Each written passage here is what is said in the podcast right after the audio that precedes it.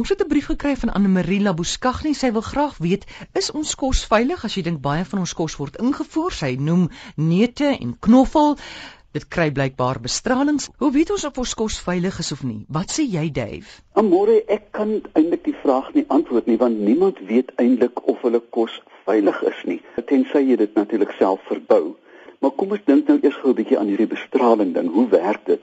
Dis 'n proses waar voedsel blootgestel word en dis nie net nat kos nie, dis droë goed soos kruie en neute aan ioniese bestraling. Nou ja, dit word wêreldwyd toegepas. Ons moet nie dink dat dit net 'n uh, eh, sekere gevalle is en dan uitgevoer word na derde wêreldse lande nie.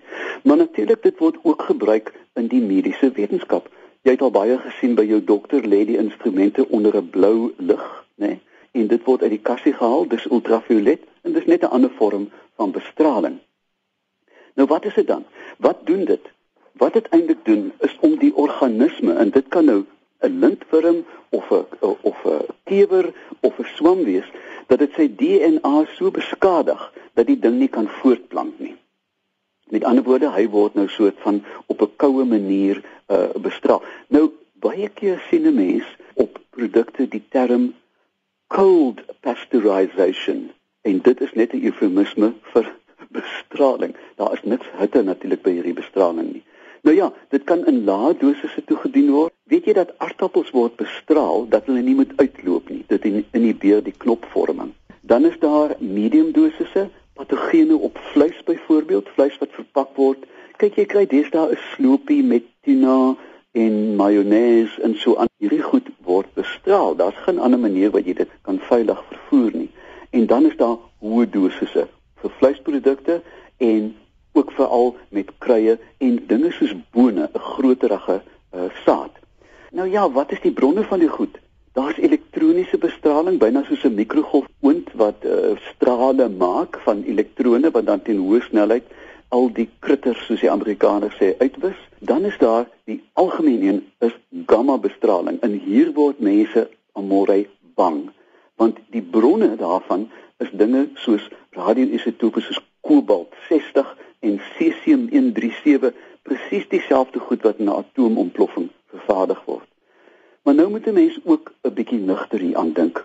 Ons hele omgewing waarin ons elke dag beleef is deurweek van bestraling. Daar is selfoonsyne, radiosyne, televisiesyne, mikrogolfoonsyne. Ons loop deur 'n absolute toemis soos die Weskus mense sê van bestraling. Elke keer as ons kinders op die strand gaan lê, word hulle bestraal deur die son.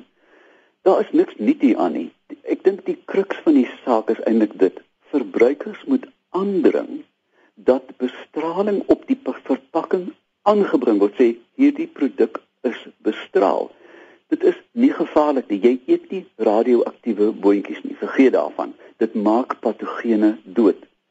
Maar môre daar is 'n baie baie maklike antwoord op al hierdie uh, bekommernisse oor bestraling. Hoekom eet jy nie eenvoudig vars goed wat jy wat jy weet waar dit vandaan kom? Gaan na 'n groentemark. Jy sal weet Naweke is daar oral deesdae groentemarkte, nê, nee, van mense wat op 'n klein skaal baie lekker en heilsame groente en vrugte produseer. Jy kan al hierdie bekommernisse omseil deur eenvoudig koop van mense wat jy vertrou. Tweedens amore, wat is dit met ons? Ons lewe in hierdie walm van luksheid. Stap na 'n supermark, daar is klein tomatietjies uit Kenia. Daar is asperges uit Patagonië Die goed word om die aarde heen gevlieg. Weet jy in Frankryk, my ma het lank daar gewerk.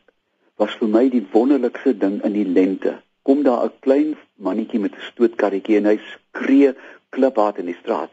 Frede bois, frede bois. Die eerste wilde arbeie van die seisoen. Mense raak kwylend mal. Hulle storm af en dan word daar byna soos 'n nagmaal 'n ding gemaak oor die eerste arbeie, die eerste aardappels.